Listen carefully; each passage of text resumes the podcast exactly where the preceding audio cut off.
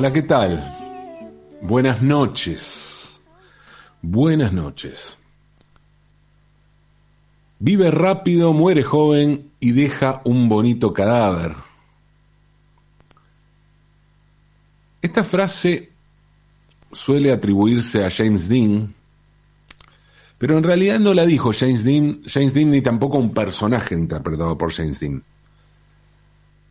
La frase la pronunció un personaje de Llamad a cualquier puerta o Knock on many door, on, on any door, any door, Knock on any door, una película de 1949 dirigida por Nicholas Ray y el actor que interpreta el personaje que la dice vive rápido, muere joven y deja un bonito cadáver es el actor es Humphrey Bogart. A ver, hay muchos ejemplos de frases que dijo otra gente que la que se cree que la dijo. Aunque lo más conocido son las frases que en el imaginario quedaron como dichas cuando en realidad nunca se dijeron. Y una tiene que ver precisamente, una emblemática, tiene que ver precisamente con Humphrey Bogart, y con su película más famosa, Casablanca. Durante mucho tiempo se creyó, vaya a saber por qué, cuál fue la leyenda, el sketch o qué que ocasionó esto, se creyó que Bogart le decía, tócala de nuevo Sam, play it again Sam, a justamente Sam, el pianista del cabaret Ritz en Casablanca, Marruecos. Pero en realidad, la frase en cuestión, Play it again, Sam, o tócala de nuevo Sam, no se pronuncia en toda la película. Sin embargo, se repitió tanto que sí aparecía que se instaló esa idea. Y algo similar ocurrió con la frase ¿Qué pretende usted de mí? que Isabel Sarli habría pronunciado en carne la película de 1968 dirigida por Armando Bo. Según la leyenda, el personaje que interpreta a Sarli es violada por varios carniceros y matarifes en un camión frigorífico. En realidad eso no es leyenda, eso, eso efectivamente sucede en la película. Pero lo que no aparece nunca es ese supuesto momento en el que después de ser violada por varios tipos que hacían filas, al ver llegar a uno más, Isabel, Isabel Sarli le pregunta, ¿qué pretende usted de mí?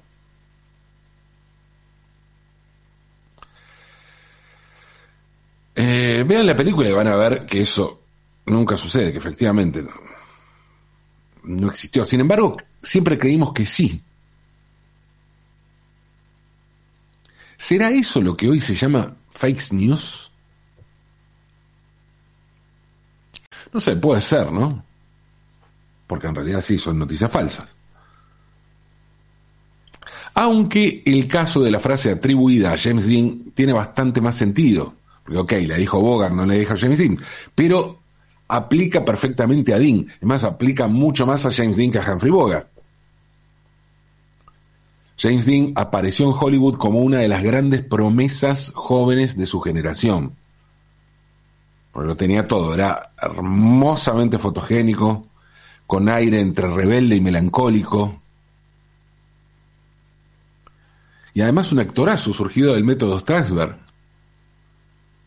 tenía todo para romperla. Y la película Rebelde sin causa de 1955 y también dirigida por Nicholas Ray lo posicionó como un ícono juvenil de la era del rock and roll y del surgimiento de la juventud como sujeto social. Dean iba a protagonizar solo dos películas más, hizo tres películas nada más. Al este del paraíso y Gigante que se iba a estrenar de manera póstuma en 1955. perdón, en 1956, porque en el 55, cuando estrenó las otras dos películas, el mismo año que se estrenaron sus otras dos películas, James Dean se mató en un accidente mientras conducía su auto a 160 kilómetros por hora, un Porsche a 160 kilómetros por hora, que para la época es una enormidad, bueno, ahora también qué sé yo, al menos es motivo para que te realicen una multa. No se puede andar a esa velocidad, pero los autos hoy andan a esa velocidad. Como nadie, James Dean vivió rápido, murió joven y dejó un bonito cadáver. Para la eternidad es y será un muchacho. No lo vimos envejecer.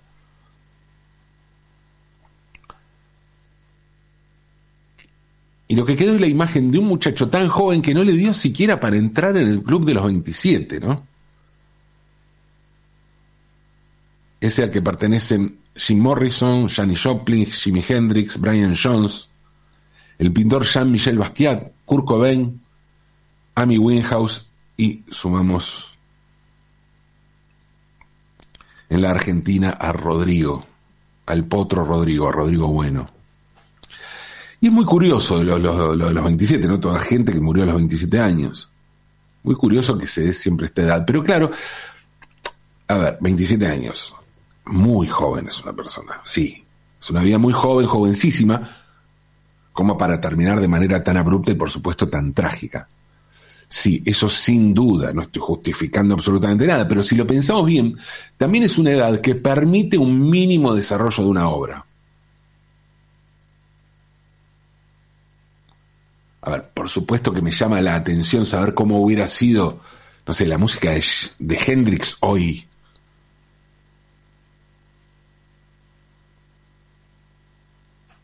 Hoy, o no sé, o 20 años más, 30 años más que hubiera hecho Kurt Cobain.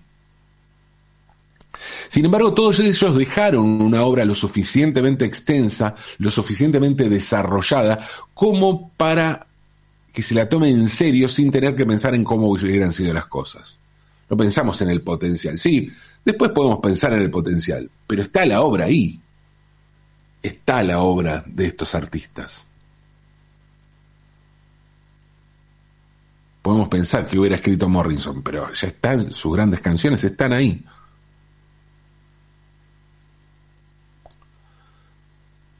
Lo de James Dean con su muerte a los 24 años corre los límites hasta lo que se supone es un extremo, porque pensemos, si, si Orson Welles se hubiera muerto a los 27 años,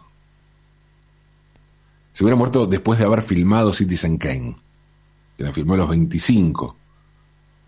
Pero si se moría a los 24, no. Eso es una diferencia sustancial en la obra que deja un artista. Y lo mismo ocurre con Sergei Einstein y la Corazón Potemkin, que también la filmó a los 25 años.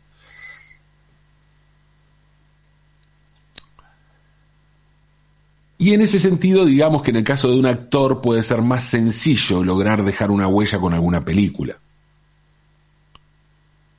Más fácil para un actor, actuar joven, que para un director dirigir tan joven. Y más una obra semejante, ¿no? Por eso hay más, más casos de actores. River Phoenix, por ejemplo, que se murió a los 23 años. 23 años, aunque hoy es más conocido por ser el hermano mayor de Joaquín Phoenix, ¿no? Ni hablar de Heath Ledger, que tenía 28 años, era viejísimo, ¿no? Pero insisto, una cosa es ser actor y otra muy distinta es ser, por ejemplo, poeta.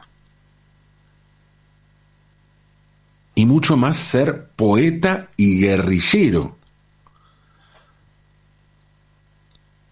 como fue el caso de Javier Heró o Heraudo.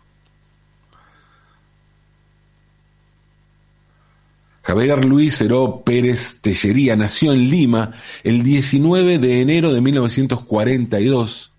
Fue el tercero de seis hermanos, entre ellos el, reconocido científico peruano Jorge Heró.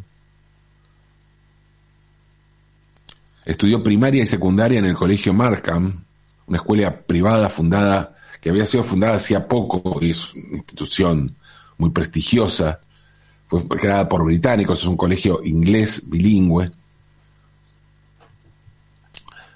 En la secundaria se destacó tanto en competencias deportivas como en los Juegos Florales de Poesía. Terminó la secundaria a los 15 años y recibió el segundo premio de su promoción y el primer premio de literatura.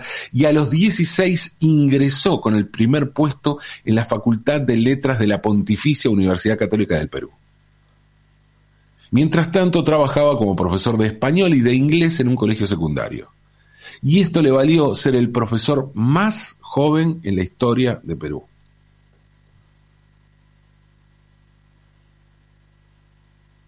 En 1960, a los 18 años, publicó sus primeros poemarios titulados El río y el viaje. Y el 20 de diciembre de ese mismo año, poco antes de cumplir los 19, compartió con el poeta César Calvo el primer premio en el concurso El Poeta Joven del Perú por su poemario El Viaje.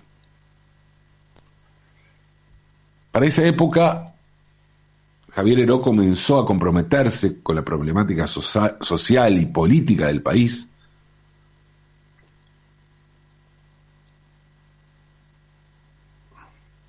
Y además de seguir con las letras, ingresó a la Universidad Nacional de San Marcos para estudiar Derecho.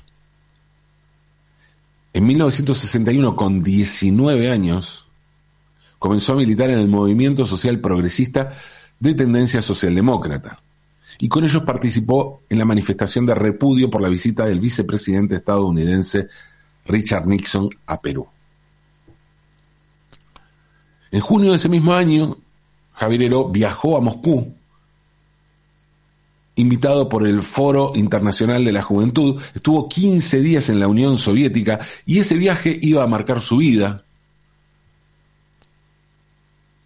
como queda claro en sus poemas En la Plaza Roja y Plaza Roja 1961.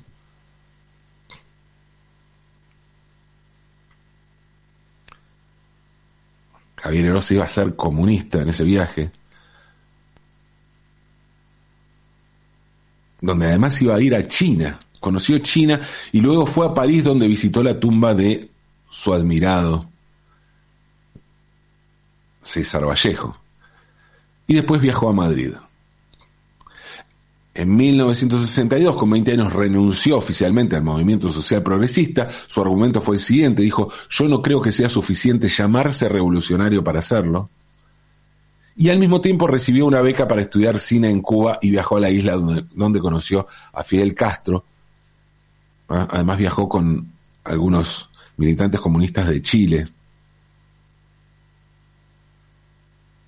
Y ese sería el otro viaje que cambiaría su vida de manera radical. Cuando volvió a Perú en 1963 con 21 años, se unió al grupo guerrillero Ejército de Liberación Nacional bajo el seudónimo de Rodrigo Machado. Este grupo guerrillero combatía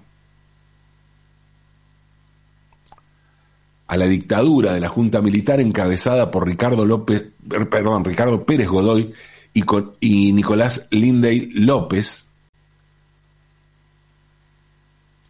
que habían llegado al gobierno mediante un golpe de Estado. En la noche del 14 de mayo de 1963 en Puerto Maldonado, Javier Heró, junto con otros seis compañeros, tuvieron un enfrentamiento con miembros de la Guardia Republicana mientras eran trasladados a la comisaría bajo custodia. En este enfrentamiento, uno de los detenidos disparó contra uno de los policías, que, que murió minutos después, y en medio del caos, Javier y uno de sus compañeros lograron huir hacia la ruta, y posteriormente internarse en el monte muy cerca del río Madre de Dios. En la madrugada del 15 de mayo, cuando Javier y su compañero intentaban continuar su huida navegando por el río, se encontraron nuevamente con los policías que los estaban buscando. Se produjo un nuevo enfrentamiento y con ráfagas de metralleta los agentes policiales mataron tanto a Javier Heró como a su compañero. Fueron en total 19 balas que terminaron con la vida del joven poeta que para entonces tenía, como les dije, 21 años. De manera póstuma, Javier Heró ganó los Juegos Florales en la Universidad Nacional Mayor de San Marcos con su poemario Estación Reunida. Y hay que destacar que Heró no solo murió muy joven, sino que dejó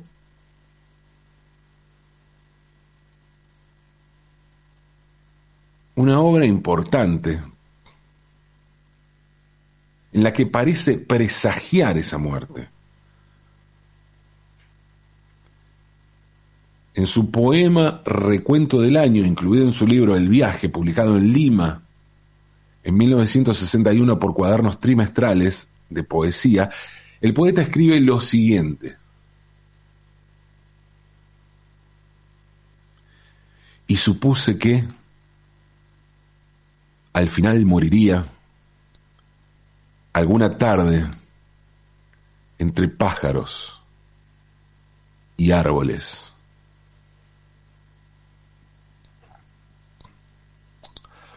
Un presagio que parece seguir la misma línea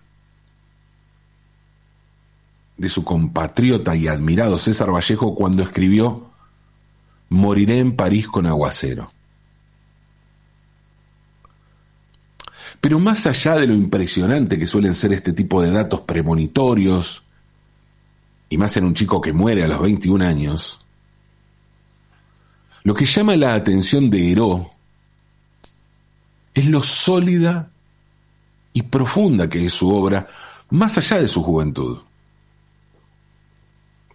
A ver, sí, por supuesto, la historia del joven poeta guerrillero asesinado, muerto en combate, a los 21 años, puede ser apasionante, pero la obra de Heró es tan buena que excede largamente la historia personal de quien la escribió. El primer poemario de Heró, El río, se, estructura sobre un poema largo, que es el más importante, y luego hay otros cuatro que cierran el libro. Como hicieran otros tantos autores, inspirado en por Antonio Machado, a quien Heró admiraba profundamente, pero también en las coplas a la muerte de su padre, de Manrique, Aquí en el río el poeta peruano traza una analogía entre el río y la vida y escribe lo siguiente. Yo soy un río, bajo cada vez más, furiosamente, más violentamente, bajo, cada vez que un puente me refleja en sus arcos. Javier Heró utiliza de manera magistral el verso libre, es como si actualizara rítmicamente las ideas que rigieron las obras de sus grandes maestros en la historia de la poesía castellana. Y escribe lo siguiente, las cicatrices del tiempo y del olvido las cicatrices del odio y el amor. A veces soy tierno y bondadoso, pero a veces soy bravo y fuerte, inundo, las puertas y sus corazones, los cuerpos y sus corazones. Yo soy un río, un río, un río cristalino en la mañana. La poesía de Javier Heró, que insisto se escribe Heraud con H,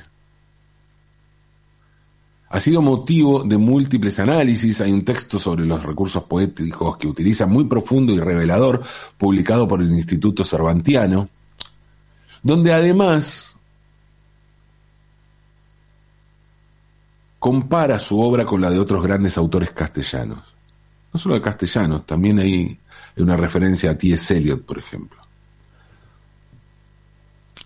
Después de su muerte, el Ejército de Liberación Nacional del Perú pasó a llamarse Guerrilla Javier Heró. Dos años después, el movimiento retomó la lucha armada, liderada liderado el movimiento en realidad, por Héctor Béjar, un abogado, sociólogo, ensayista y catedrático justamente de la Universidad Nacional Mayor de San Marcos, igual que Ero, el mismo lugar donde cursó Ero.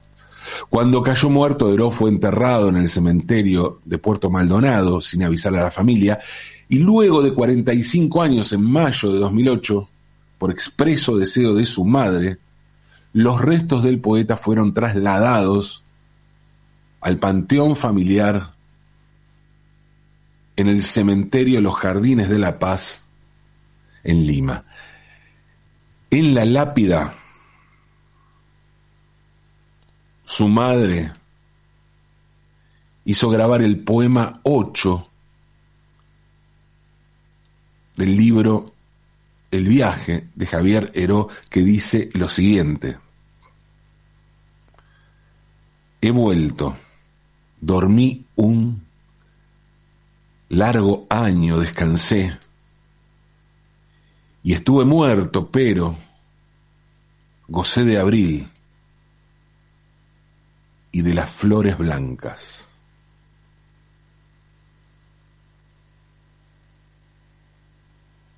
Eso dice la lápida de la tumba donde descansan los restos del poeta Javier Heró, del jovencísimo poeta Javier Heró y del poeta guerrillero Javier Heró. Celebremos que un joven poeta descansa en paz y celebremos también que la poesía no descansa. Celebremos, celebremos, aunque es de noche.